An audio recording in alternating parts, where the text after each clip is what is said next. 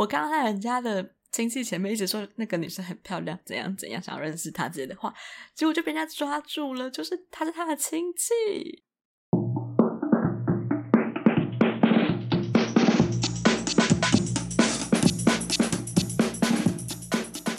不伦不类，轮番上阵，欢迎来到同是天涯沦落人。我是不读博士就不会侵权的学士伦。我很久没有自己录音了，就是前几次都是有人跟我一起，就很不习惯自己要讲这么多话的感觉。今天录音真的是一波三折，因为最近真的非常的忙，在忙期中考跟一些其他别的事情，然后还要挑一下就是室友不在的时候，怕吵到他，所以他今天出门了。我今天就起床打一下脚本，他说好来录音，结果我就发现我的线不见了。我想说怎么办呢、啊？就是线不见了怎么办？想说字掉在哪里，我就一直在房间找，找半个小时，就是房间都打扫了一次，也都没有看到。我想说，那我叫 PC 红好了，因为 PC Home 现在不是主打六小时跟二十四小时到货嘛？结果没有诶、被骗了，就是不是被骗了，他就说双十一可能不会这样子。所以我想说，哦，还是我叫熊猫，因为现在熊猫超市不就是主打，它就像送送餐一样快速度啊，那我就不用赶快出门买，因为我也不知道附近哪里有卖这种线材店。其实找到了，很怕就是我买错，因为就是你知道这种 USB 线材，他们就是 mini USB、micro USB 或是二点零或是什么之类，它规格就很多，就很怕下单下错。就还好，刚刚机智的想到，嗯，赶快来熊猫买一下就可以了啊。所以我现在要赶快先把我的 PC 用单子取消掉，不然我就要有超多条录音线。好，我刚刚 赶快去 PC 用退一下货，我现在退完了，就应该不会有再有第第二条线再送过来。严格来说，应该是第三条线，因为为了凑到最低消费，我就想说，那不如就买两条线吧。以后至少一条不见，还有另外一条。所以如果 PChome 再送来，就第三条线到底是要几条线？而且我一直信奉着一个道理，就是我只要把不见的东西，我只要先去挂失，或者是先下订单，它就会跑出来。结果这两次都没有，诶，就是我刚刚下订单之后，旧的线没有跑出来，然后前几天我的卡。就是消失了，我就先去办挂失，想说一挂失它就会跑出来了嘛，结果也没有，还是去重办了一个新的，所以这个道理可能没有办法验证在我身上，或者是我的诚心诚意还没有办法感动上天。总之 讲这么多，今天就是久违的我自己一个人录音，希望我不要成为自己的票房毒药，不然就很白痴。我的节目我现在是票房毒药，会很搞笑。那今天主要讲的是关于交朋友的秘诀。就大家应该都会很好奇，要怎么交到一个新的朋友，不管是在面对一个新的环境，或者是你到了一个不同的地方，然后想要熟悉那边的人，你可能就要认识新的朋友。所以我就一直想说，不管你是比较外向，或是你是内向，你是愿意主动出击的人，或是你都在等别人来找你的人，可能都会有点困扰吧。那虽然我自己不是一个朋友非常多的人，但我自认我还是有一点点朋友的。那我在这方面应该有一些心得可以分享给大家，所以我就鲜为人师的来分享一些我的关于交朋友的经验，就希望大家在交朋友这条路上可以走得更远更好。就是我自己还在努力中啦，所以如果有一些意见不同的地方，或者是一些我觉得这个不认同，大家都可以顺利的提出来跟我说，那我就会努力一下。好了，我也没有办法什么好努力的，就是现在人已经到了一个会 固定住性格的年龄了，你也很难一夕之间变成一个超级外向或是超级内向的人，就很难。而且大部分的人应该都不是在这么极端的光谱，大家都是会熟了之后变开朗之类的。我倒是没有听过熟了之后反而很内向的人。就如果你有这种经验的话，也欢迎欢迎欢迎分享给我。第一个就想要来先聊一下关于新的场合要怎么交朋友这件事情。我为了录这集，先去问了一些我遇到的朋友，说：“哎，你们在新的场合会怎么样去交朋友？”几乎没有一个人跟我说他们是会主动去找朋友的人，他们说都是别人来找他。我想说，好，就是恭喜你们，行情都很好，就是不需要找朋友，朋友自己会来找你。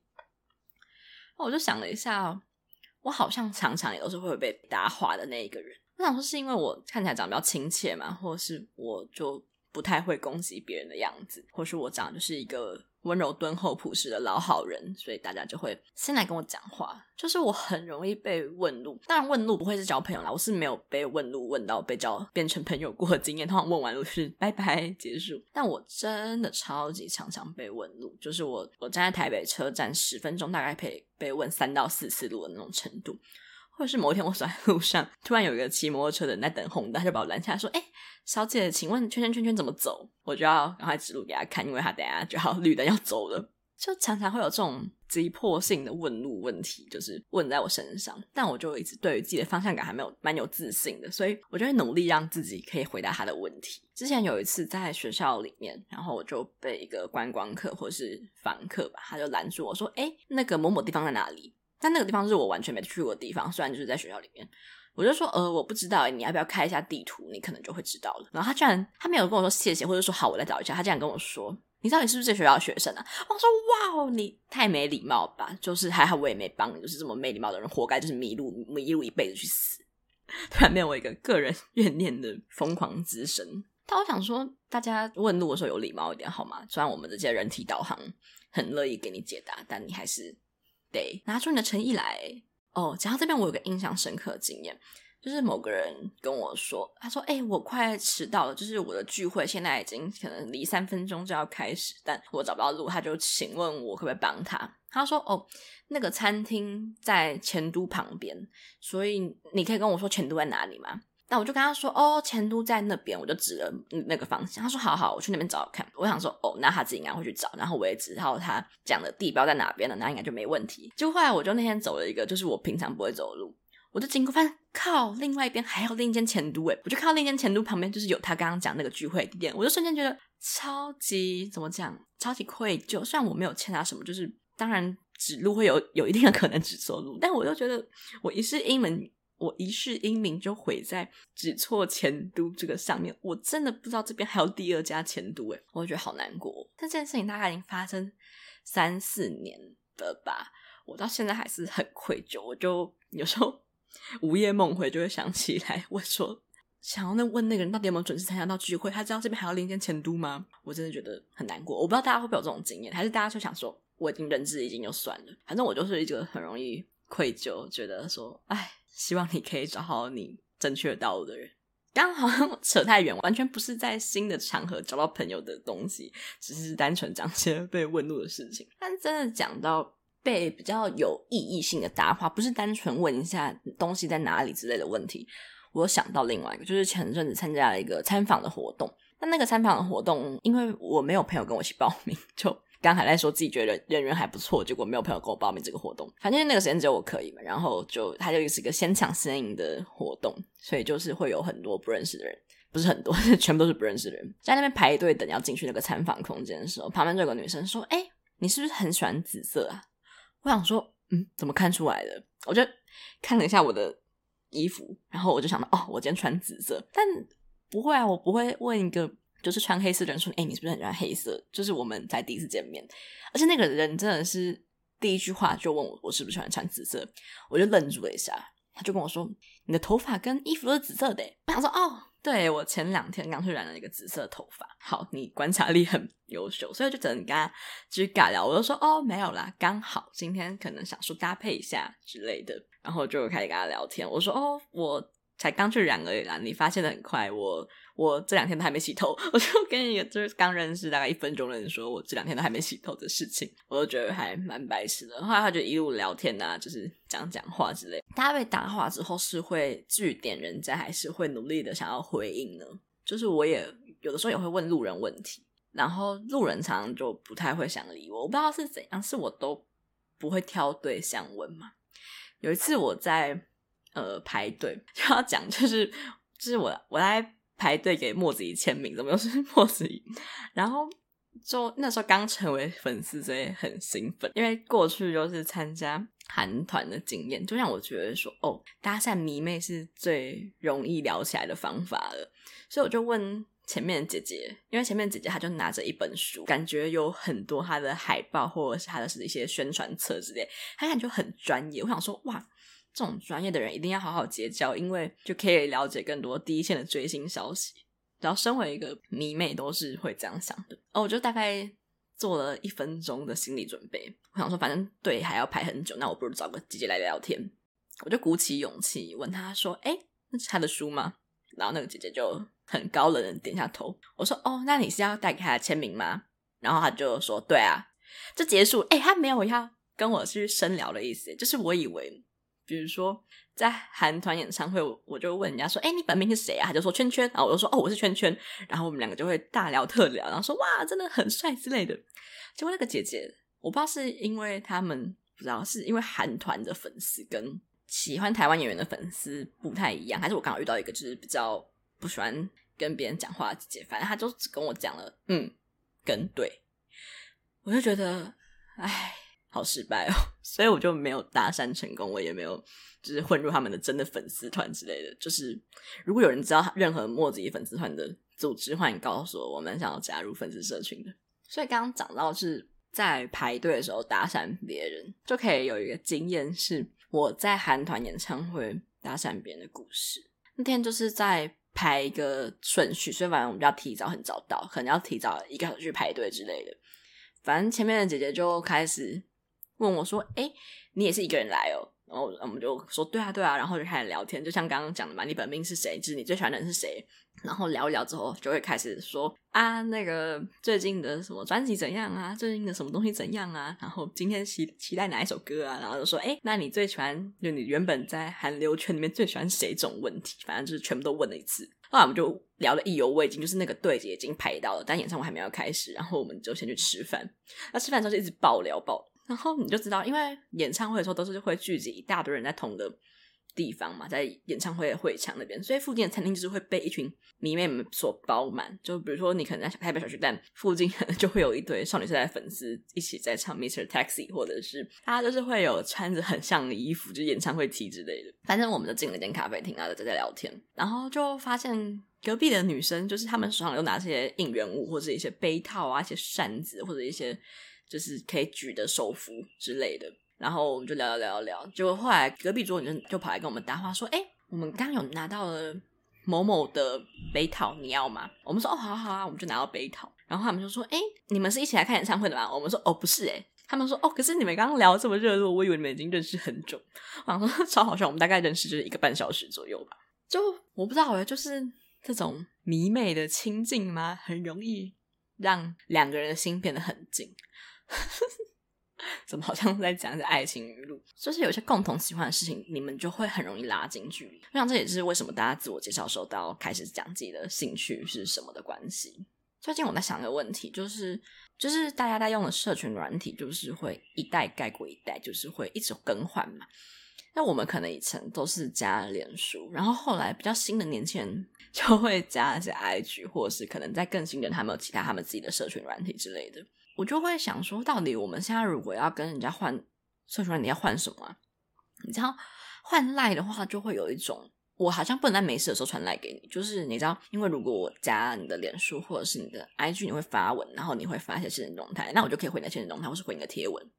但如果加赖的话，就是会，我觉得好像都是那种一对一的单向在互动，就会觉得压力很大。所以就是加赖的话，我都好像都是加那种任务型导向的人，就是我们今天只需要一起共同完成某件事情。那我们会聊天的时候，就是仅限于在我们要做这件任务的时候，例如就是小组报告组员，或者是一些工作上的合作伙伴，那可能就会加赖。但有些人觉得赖是比较私人的东西吧，我不知道大家是怎么想的。那前几天呢，就我刚好被分组，然后分到一个我不认识的别系同学一组。就问我说：“哎、那你要加什么社群软体？然后我们后续可以在做分数报告的时候联络。”我说：“哦，加赖好了。”就因为你知道，IG 就不是一个适合聊课业的地方。我的脸书就是充斥着我的绯闻，我真的很喜欢发文，我每天都要发一篇文，然后就是努力的逗乐大家，然后发一堆超级没营养、不三不四的贴文，就是把我的脸书塑造成是一个很悲戚的瞎妹。结果呢，后来就离开那个教室，然后回到我的房间，我就看到哦，刚那个组员跑到我的脸书，又跑来加了我的脸书。我想说，我刚刚已经努力要避开，让你不要看到我最真实的一面了。就是我正面的形象，就是只能在没有透露出任何资讯的时候展现。你为什么就是要跑来加我的脸书呢？我就还是乖乖的加了，不然怎么办呢？我不能拒绝别人的交友，别人的交友邀请啊。或许会有人问说啊，你干嘛不设权限？因为。就我觉得设权限很麻烦，我就锁掉一些我真的很不想给他们看到的人以外，我就其他人不太会去锁。所以这种新朋友还是会看到我的权限。而且不知道大家有没有看过，就是脸书它现在其实有一个功能是，你可以在你的个人档案里面放进你的兴趣，就是它是可以选的。然后它就是它的那个栏位叫做嗜好，你可以在你的个人档案里面编辑。我那时候发现那个功能的时候，我就觉得哇酷毙了，因为。我就可以让大家知道我什么兴趣，然后我就看他他的兴趣，有些都超酷的，比如说什么睡觉、放松，或者是打盹，或者什么吹玻璃、狩猎。之类，就是一些我们根本不不知道是什么的东西，或者是什么夜店狂欢，或是什么学习亚塞拜然语之类，就是这些都是他预设的一些呃兴趣列表，你可以去选。所以我就 把它选满，我就选了十个我觉得超级酷的兴趣，就是陈列在我个人档案上面。所以我的个人档案上面就会有说哦，比如说我可能喜欢宠物竞赛，我又喜欢呃什么弹跳床，然后我也还喜欢。做一些什么恰恰舞，或者是我喜欢做手工皂之类，就是根本其实不是我兴趣，只是我觉得很好笑的一些兴趣在里面，或者什么探测金属之类的。我自己开始就觉得很好笑嘛，然后后来就我朋友就会发现说，哎，他们点到我的个人档案的时候，就会看到这个页面，然后就是 列满了十项很白痴的才艺或者是嗜好。他就说，你为什么要设置？看起来超白痴、超蠢。我就说不会啊，我我觉得还蛮好笑的。后来，最后来，只要有陌生人加，我都觉得很害怕，因为他们都会先看到我的那个嗜好，但我又割舍不下，我就是很想要在那边展示属于我自己的独特，所以我就还是没有把它删掉。我就想说，那个同学在他找到我脸书之后，看到我这一串的嗜好，真的还会想跟我当组员吗？他真的还会觉得我跟他一起做报告会行得通吗？我不知道，他没有对我的脸书表达任何的意见，就只是通过好友，希望他可以接受我。可以接受这么白痴的我。突然想到另外一个也是被问话的东西。有一次我在咖啡厅读书，我就很认真在读。我跟我的几个朋友们一起读书，店员就送东西上来，然后送完东西之后，他就看着我的书，他就指那本书说：“哎，我最近对这方面蛮有兴趣，你觉得这本书写的怎样？”我就比较大吃一惊，就是我那时候在读统计学，然后那本书应该叫做什么行为科学什么。统计之类的，我来查一下那本书叫什么行哦，对，它就叫行为科学统计学。他就指着那本书，我说这本书编的怎样？我想说，我哪知道？就是你一看就知道我是在看期中考吧？我总不会是我的休闲时刻是在读这本书，所以我就跟他说。嗯，我觉得作为初学者来说还蛮不错的，至少我觉得概念讲的很清楚。店员就说：“哦，那那我知道了。”然后他就说他对这方面还蛮有兴趣，他想去学学看。所以我就觉得，好，店员你真的是很酷。然后他还问我说：“哎，你们是同科系的吗？”我想说，你看我们明明每个人在读，就是对面人在读生物，然后有人在读组织学，然后有人在。读政治，我想说我们看起来就不会是同个科系的。我说哦，不是，我们只是一群朋友。我就觉得店员真的还蛮人蛮好的。不过我想说，我刚刚都回答了他，就是他的问题，他是不是该请我一些小饼干，或者是免费来帮我加一杯红茶？没有诶、我好失望。我就想说，抱着利益交换的心情，我告诉你这本书还不错，那你就应该要给我饼干了。结果没有，我就觉得失望。怎么都在讲些其实没有真的交到朋友的故事，只是我觉得这些经验还蛮好笑的，我就讲出来。哦，好，我终于有一个真的是有交到朋友的故事，就是我们学校需要收服务学习，那服务学习就是有很多种嘛，比如说你可能就是帮忙扫地，或是你去一些国小做志工服务，或者是帮学校带导览之类，那都可能都算是服务学习的一个一个环节。然后我就选了净滩。我想说，哦，净滩只要出去净滩几次，然后就当出去玩，然后捡捡垃圾，那应该还蛮简单的吧？就跟一群嗯，其实没有很熟，就是我们知道彼此谁，但没有非常熟到不行的关系的陪我们出去玩，我们就 去净滩。哎，结果没想到是净了两次滩下来之后，我们就变成好朋友。我想说，是因为我们在很冷的北海岸净滩，所以就是彼此的温度温暖了彼此，所以可以变成好朋友吗？还是怎样？或者是可能净滩的时候，真的有太多东西可以吐槽了，比如说一时间想不到。对，这就是我透过净滩交到好朋友的故事，超无聊的，怎么办？我我现在有点后悔，我前面说我人缘还不错的问题，就是我好像真的没有很会交朋友。刚讲了一些就是我主动的事情，就是我比如说我在演唱会主动跟他搭话等等的，就我有的时候也会想问一些人的联络方式，就是。当我进到一个新环境，我可能看到某些漂亮女生的时候，我可能就想蛮想要认识人家的。就是在大学迎新的时候，因为迎新那天大家就会加入，比如说系上的群组之类的，我就锁定到一个女生，我觉得她超可爱，我有点想跟她变成朋友，我就凑过去，我说：“哎，你有没有加那个赖的群主啊？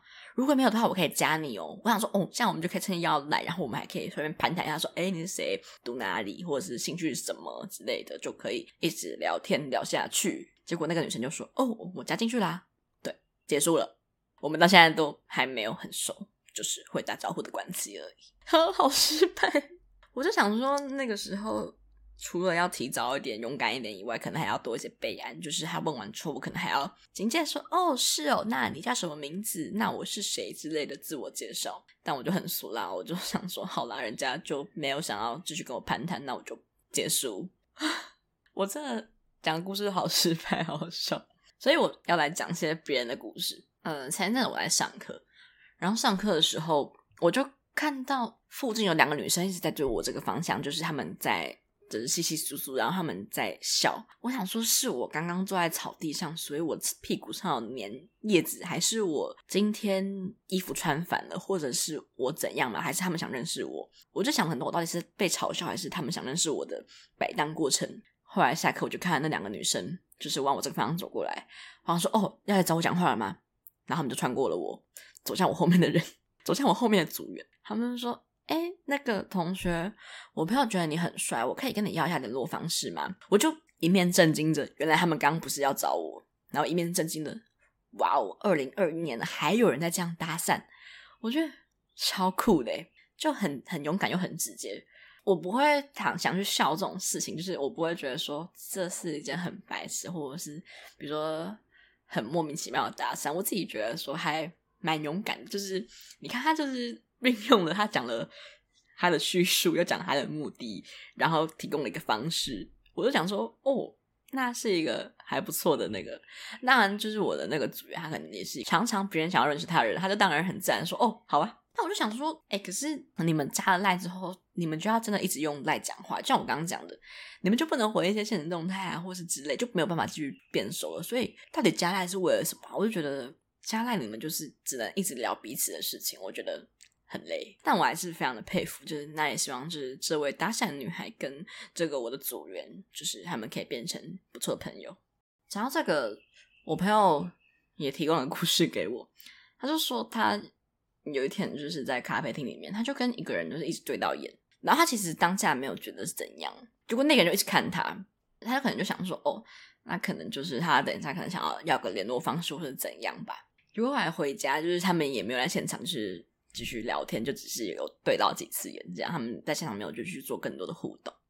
就后来回家就在他的交友软件上面看到说，哦，原来是前几天就是他们已经有配对过，然后聊过天的人。那个人就一直以为我朋友已经认出他来了，他们就那个人就觉得两个人就是有在眼神交流，但我朋友其实处于一个哦，你是谁？你是陌生人的状态。我想说，真的超尴尬了吧？我觉得好像人很容易觉得说对方会认出你，或是别人很在意你。就比如说，我可能走在路上，就会觉得有人在看你，或者是呃，我在跟一个人搭讪的时候，可能就会有别人在注意你。哦，当然了，就可能是像我这种喜欢看热闹的观众，我就会偷偷看别人在搭讪别人。但其实来说，大部分的人都不太会注意你在干嘛。但大家就会自己觉得自己很重要啊，就想说，哦，我们可能有聊过一下天，我们有看过彼此的照片，那你应该认出我现在现场长怎样吧？我就只想说，才怪。所以，身为一个脸盲患者，我真的很容易失去新朋友。就是我每次。交到朋友，我们可能在这一次的聊天聊得非常愉快，但下次他很热情的过来跟我讲话，我就想说，独孤谁哦？就是我不知道你是谁啦，你可不可以先讲一下我们上次在哪边认识的，我才可以把你输入进资料库，不然我就会，就是大家常常会一下子就非常热情，你就会觉得有点消受不住，就想说，好啦，我们慢慢来。讲到非常热情这件事情。大家会不会很讨厌那种就是需要去应付的社交活动？但是我自己最讨厌，我觉得最尴尬的情况就是，我们参加某个活动结束之后，我们就必须一起回去这件事情。就是我很不喜欢跟不熟的人一起搭公车、捷运或者是任何一种交通工具。就是这个时候，你就会想说，我现在拿起耳机会太冷漠吗？我一直回讯息会不会显得我很不尊重他？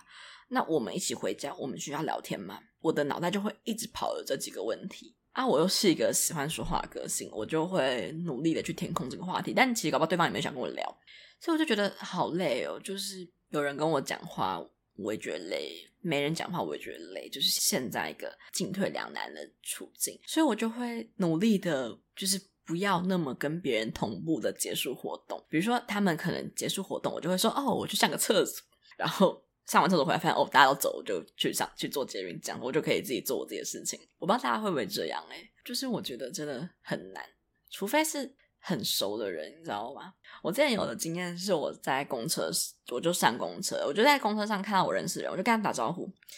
但打完招呼之后，我就想说，旁边还有很多两两个的空位，所以并不是只有他隔壁那个位置可以坐。但我到底要坐他隔壁的位置，还是我要坐旁边的空位啊？我想很久诶、我大概在心里挣扎了几秒，我就想说，那我还是坐空的位置好了，就是不要跟人家坐隔壁。我想说，我们的熟度可能还没有到需要坐到隔壁，而且就是坐到隔壁，可能我们也没有那么多话可以聊。后来我就觉得自己这样挣扎还蛮白痴的，因为我后来变跟那个人变得蛮熟的。后来就想说，怎么会当初会这样子选择？我觉得蛮好笑，可是好像很正常吧。就是请问大家是会跟交通工具上的朋友互动的吗？就你们如果没有很熟的话。所以我真的就不太喜欢，就是比如说还要说上厕所玩，然后大家还说哦，那我等你之类。我想说没关系，你们就好好的先走吧。我没有想跟大家一起上同一台公司，我是没有想跟大家一起做同台捷运，这样会很孤僻嘛？还是大家其实都趁这个时候跟别人就是努力的继续聊天？我就觉得好累。前一阵子就嗯，在一间公司里面实习，那那间公司我一直无法理解的地方就是。我们吃午餐的时候都要一起去买，然后大家会在就是呃，我们那一栋大楼有一个平台，就是让大家可以怎么好像一个线上平台，就是有一个区域可以让大家就是围着围着吃饭这样子。我们就很喜欢，不是我们公司的人就很喜欢让大家在那个地方吃饭。但我有的时候就想说，我们也没有硬性规定说一定要在外面吃或是在里面吃，那我还需要一起跟大家一起吃饭吗？或者是他们会一直想要买同家便当，但我就不想吃啊。他们每天都想吃健康餐，那我今天就想吃排骨饭，或者是他们就想去吃，他们想再去买一些饮料之类的，但我可能不想跟。而且就是我们一起坐吃饭的时候，也没有聊太多的天，就是大家有点尴尬，就是你知道在那个桌子上，但大家其实就像是一个并桌的陌生人。我想说，那这样干嘛要这样啊？就是我们可不可以 分开行动？就不是小学生。所以我一直都不太喜欢集体行动这件事情，就是比如说跟团会脱队，或者是就是那种领队或导游会讨厌的那种团员。所以我就想说，不要吧，我们可以不要一起吃嘛。所以我就会去别的楼层吃，这样就是尽可能避开跟大家一起吃饭。就是除非我觉得我已经有可以聊天，或者是我觉得我需要跟他一起吃饭的话，那我就想说。那好啊，我们可以一起吃。但如果一起吃饭的话，也是我在划手机，那我干嘛不自己到别的地方吃呢？我不知道大家会不会有这种想法，或者是大家还是很喜欢吃饭的时候尬聊。欢迎大家告诉我，就是我真的不太喜欢跟不熟的同事、同仁一起吃饭。还是我们亚洲人比较喜欢这样子吗？因为刚好就是公司有一个同事，他是欧洲人，然后、他是北欧人啦。那天我就跟他一起去买便当，就是刚好我们两个都想吃健康餐，我们就一起去买健康餐来吃。那买完之后，他就说他想去喝买饮料，但我就不会去买他想买的那家饮料的饮料，听起来超拗口。反正就是我不会买米克夏 ice。那所以我就在门口等他。我想说啊，他跟我说他想要 get some drink，那我就是陪他。就他他就看我就是在外面等他，我没有买。他就说哦，还是你就自己先回去这样子，因为坦白说他讲英文我没有很会讲英文，我就。我没没有很会互动，你知道，就很难在等待的时候做一些尬聊。他就跟我说：“哦，你们要买的话，那你可以回去啊，我等下再自己回去就好。”我想说，good，果然北欧人喜欢离群索居是吗？抱歉，我没有我没有种族刻板印象，我只是觉得他们可能比较独立，他们就不会一直想要团体行动，就是可能诶，那刚好有那就一起，没有的话就算了。我就喜欢他这种大方的个性。我说 OK，bye，我就走了。OK，bye 可能是我最顺口的英文。不过我想了一阵子，就是我发现你要快速跟一个人熟起来，我觉得最好统一阵线的方式就是你们同时爱一个东西，或者你们同时恨一个东西。像爱一个爱爱一个东西，刚刚讲过嘛，比如说我们都喜欢某一个偶像，我们就可以很快的打得火热。但要怎么恨一个东西呢？就是比如说我们都很讨厌这间公司的话，那就很好解决了，我们就可以一直聊天，疯狂的抱怨公司。比如说我。跟前公司的一样是实习生的同事，本来可能本来没有那么熟，但就有一次不小心透露我想要辞职的想法之后，我们就开始会来在我们的对话记录里面不断的就是抱怨说今天公司又怎样，今天上司又怎样之类的，我们就你知道那个对话来回就非常的迅速，就会一直讲一讲一讲。我我就从来没有觉得我们这么靠近过，后来就发现哦，就原来是要我们都在同一个阵线的时候，我们才可以靠得近一点。大家如果觉得自己交不到朋友的话，或许你可以就是跟你新环境的人一起去抱怨，或者是一起去喜欢某些事情。你就一起找喜欢追星的人，或是都喜欢打篮球的人，你就一起打篮球；或是找一些喜欢抱怨公司的人，你就一起抱怨公司。哎，但切记，就是喜欢抱怨公司的话，你要你不可以显外显给大家知道，你不可以让全公司的人都觉得你讨厌公司，这样你就会很难活下去。除非你已经下定决心你要离职了，就尽可能的在外面都还是让别人就是哇，你非常融入这个地方。在内在，你可能觉得这个人值得信任，或是这个人即将离职了，你才跟他一起抱怨公司。不然，你就是你不知道有谁会偷偷偷去打小报告。大家在社会上存活需要一点点的技巧，不要把什么心里话都吐露出来，这样会非常的危险。突然变成伦老师相谈室。就是前面讲的东西，其实都还算有顺利交到一些朋友，但有些尴尬的故事，我很容易做出一些就是出乎意料的白痴事情。那想讲的就是一些尴尬的故事。那第一个尴尬故事呢，就是呃，我某一堂课跟某一堂课就是都是大部分都是别系的同学，然后在其中，像我前面讲到，我会想要认识一些 漂亮女生。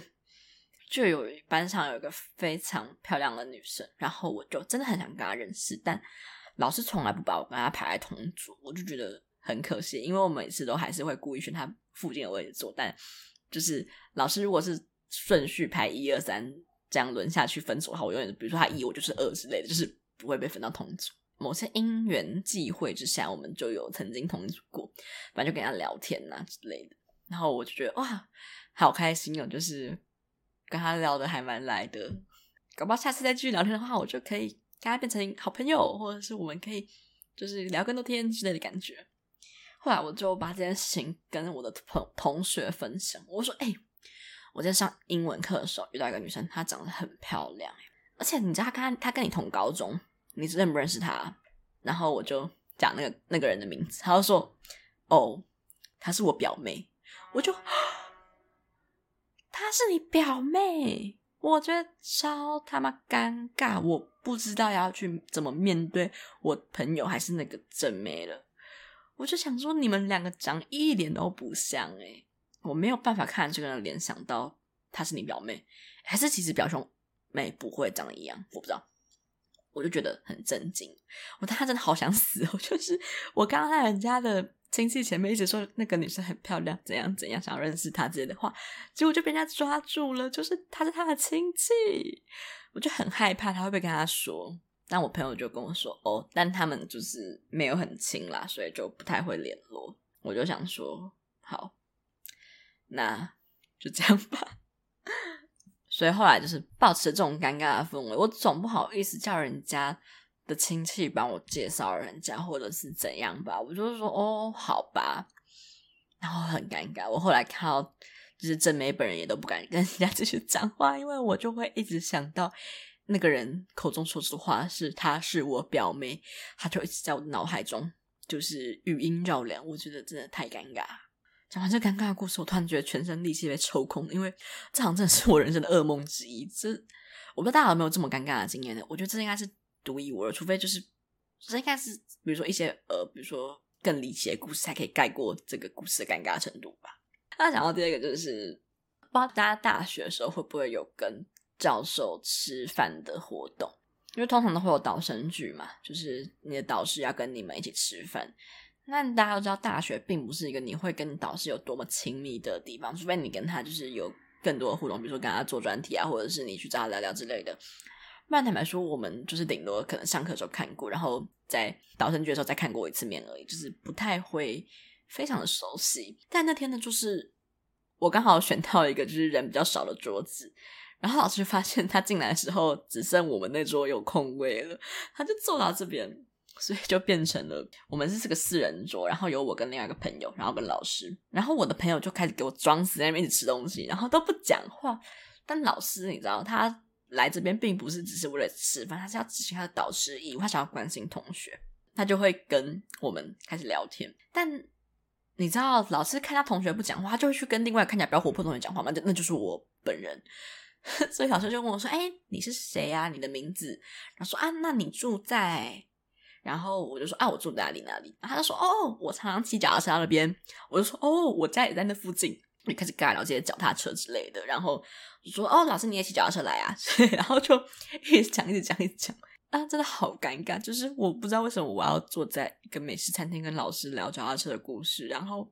后来不知道为什么就聊到气炸锅，就老师就说他最近想要买个气炸锅，因为很方便之类的。然后我就提出我意见，我说哦，我家最近要买气炸锅，然后开始跟老师推荐哪一个牌子的气炸锅比较好用。对，那一瞬间我觉得我自己真的好，好爱讲话，就是我怎么连跟教授都可以聊这么久的天呐，我很佩服我自己。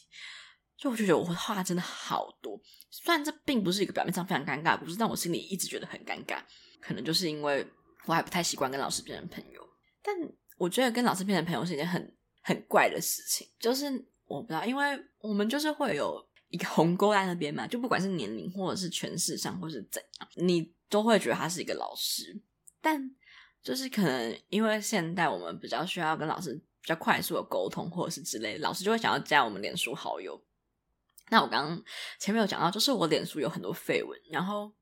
我其实会把老老师锁起来，因为我觉得很尴尬。我可能有时候也会想抱怨他们，或者是抱怨一些课堂上，或是讲一下我想休学之类的话。但老师就是某个老师，我就忘记锁他。这好像在之前的故事我有说过。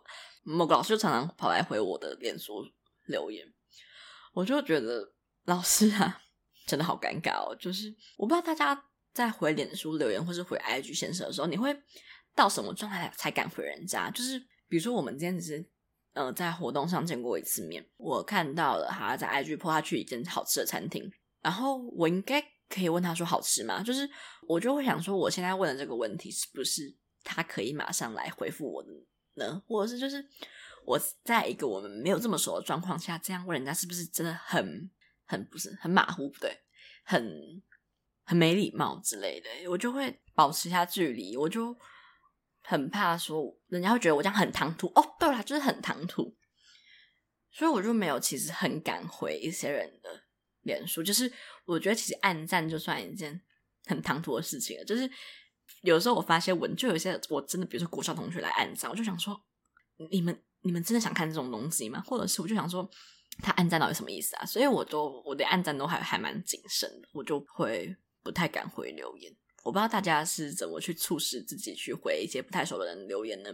还是是比如说他今天讲的话题，我真的很想讨论，我才去回？还是你觉得刚好他在问一件事情，你可以给他帮助，你再去回呢？欢迎大家就是分享，那就可以回到老师回我留言这件事情。其实老师也会发一些文，我就也不太敢回老师留言。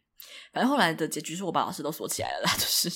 老师看不到我发的文了，所以我就觉得，嗯，相对不会那么尴尬一点。就是我们还是好好的保持师生关系，不要变成朋友。在或许，就我也在想，这可能就是因为我一直表现出来，我都是一个喜欢讲话的人的关系，所以大家常常会觉得我很热情。比如说第一次见面，我可能就会聊很多我自己 的 东西，就可能聊一些，哎、我今天去。面试啊，或者我去干嘛啊之类的故事，别人可能想说哇，我真的很爱讲话，或者是觉得哇，我怎么会跟第一次见面就吐露这些东西？那坦白说，我都会觉得说我这些讲出来的东西都是我不 care 别人知道的，所以我就会尽情的讲，然后就是当做一些可以让大家作为谈资的东西，我们就不会再相处时那么尴尬。所以我都是抱持着这样的心态在一直讲话的，但很容易就会被人觉得我就很好变成朋友，或者是很很热情。但没有啦，就是我觉得实际认识我本人之后，就会觉得说我其实就是没有那么爱回讯息，然后也没有那么擅长去维系一段就是朋友关系。反正我就很容易很容易知道我或者认识我，但就不太容易去深交，因为可能回讯息我就爱回不回，或者是有时候就很懒得讲话，所以我就是一个假象吧。所以我想说，这样是不是其实没有很好，还是应该就是要保持的就是那种。外冷内热的反差萌可能会让人觉得更舒服，但不知道我可能是我可能是外热内冷的人吗？我不知道，还是大家还会这种感觉啊？就是其实你表现出来，你在社群表现出来你自己，并不是真的你自己，就是因为我们通常都是秀一些我觉得好笑的东西给大家看，所以当然那些比较阴暗或者是比较不能公开的东西，当然就不会给大家知道。所以那种不发文的，到底怎么跟人家认识的啊？就如果他也都不发现实现实动态，也不发脸书贴文或不发 IG 贴文，那我到底要怎么认识那个人？是我要就是私，就是真的在私底下跟他深聊，或是我可能要再多一些现场跟他讲话吗？我也不知道。所以刚讲到我很不会维持朋友关系的事情，就我不知道，我从小大家都很容易进入一个三人的小团体，就是你知道，可能很容易就变成三人三人一组。可是三人一组很尴尬，就是三个人绝对会有其中两个人比较好，就是你知道三三个人就可以有很多排列组合，所以一定会有两个人好一点，一定不会，比如说一跟二好，二跟三好，但一跟三可能就不会有那么好。所以可能我们三个人待在一起的时候相处很愉快，但我们如果单独抽出两个人，未必相处就会那么好。所以三人是一个很容易落单的形式。比如说搭游览车的时候，这我我觉得我小学常，我小学或好像国高中常遇到这种事情。就比如说我们三个人一起搭游览车，但到底谁要跟谁坐呢？就是谁可以坐两个人位，那谁会落单？我通常会，我通常都会是落单的那一个人。但我在想说，到底是因为我真的跟他们感情没有那么好，还是是因为我比较不粘人？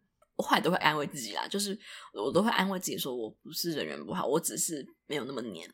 就是你知道，会吵的人就是会有糖吃。我就想说，那可能就是因为我真的没有那么在意，我到底是不是要跟别人坐在一起，或者是我可能拉不下脸讲。我觉得可能是讲，就更小的时候可能会觉得说，我可能真的很想跟人家坐在一起，但。我没有那个勇气说出来这句话，但长大一点就会发现，我超喜欢自己一个人坐的，就我不一定旁边要有人，那就会形成一个我没有那么黏人的感觉。但其他朋友可能就会觉得说，哎，你是不是其实没有很在意我们，所以就会这样。我觉得那也就是我没有很会维系友情的关系，就是我都是一阵一阵有想到人，然后才会去跟人家主动的讲话，但大部分还是别人来找我。我才可能还会给比较热情的回应，那就会造成说别人觉得我其实常没有那么在乎人家，所以我觉得其实维持友谊的方式就是你要显现出你有在在乎人家这件事情。比如说他过去可能讲到了他喜欢某个东西，或者是他对于某件事情有兴趣，那你在看到相关的东西的时候，你就赶快贴那个截图给他，就不要你们每一次的对话都是由某一方先开启的，或者是。不要你每次都一直不回人家讯息，我就在说我自己，就我很容易累积好几则讯息都不回，那就会让人家觉得说，哦，那可能也没有很想鸟我，那我干嘛要跟他去当朋友这种感觉？所以这我这也是我努力在学习的事情啦，我就会尽量在我看到觉得对方可能有兴趣的东西，我就会把它传给对方，那就会制造出一种 我在努力经营的感觉。但当然我。还是想要找到朋友的嘛，所以对，我在乎我的每个朋友，只是我可能没有那么的认真来表现，所以这是我在努力学习的事情。那不知道大家有没有什么关于朋友认识朋友或是什么的疑难杂症？自己不知不觉说了好多话，我以为我会录半个小时就没话讲，结果真的录了还蛮久的，我觉得好感动，我是进步了，我真的很爱讲话，代表说我不管是对着真人还是对着麦克风都好会讲话哦。那希望大家对于自己有点共鸣，然后也分享一下你在交朋友的时候会注意的地方，或者是你觉得怎样交朋友会更好呢？喜欢自己的话，记得订阅 Podcast，然后可以留言，也可以在 Apple Podcast 上给五星评价，加上留言，加上留言我才看得到你想讲什么，就不会只看到那个有个星等这样子。我昨天在 Apple Podcast 上看到一个评论，我自己觉得如果单独。念出来的话，就是单独在 IG 上 po 出来很白痴，因为我不知道他到底是会看我 IG 的人，还是是不会的人。那如果这个人有听到这集的话，我要郑重的道歉。就是，嗯，有个人在 Apple Podcast 给了一个五星评论，他说《雨天纽约》真的好难看。对，就是在沙丘那集我提到《雨天纽约》超难看。他说是 Woody Allen，不是 Bob Dylan。没错，我自己后来在听一次的时候，我就听出来了，但。我也懒得就是重录，然后改音档，我觉得很累，所以就，然后我就特别刊物就很笨啦，我就不想被大家发现我很笨啊，因为洋人的名字就真的很很难记，我觉得他们都是什么人，然后都是四个字，我就会记住，所以很抱歉。我知道雨天有人是无敌艾伦拍的，没错。OK，那那再见。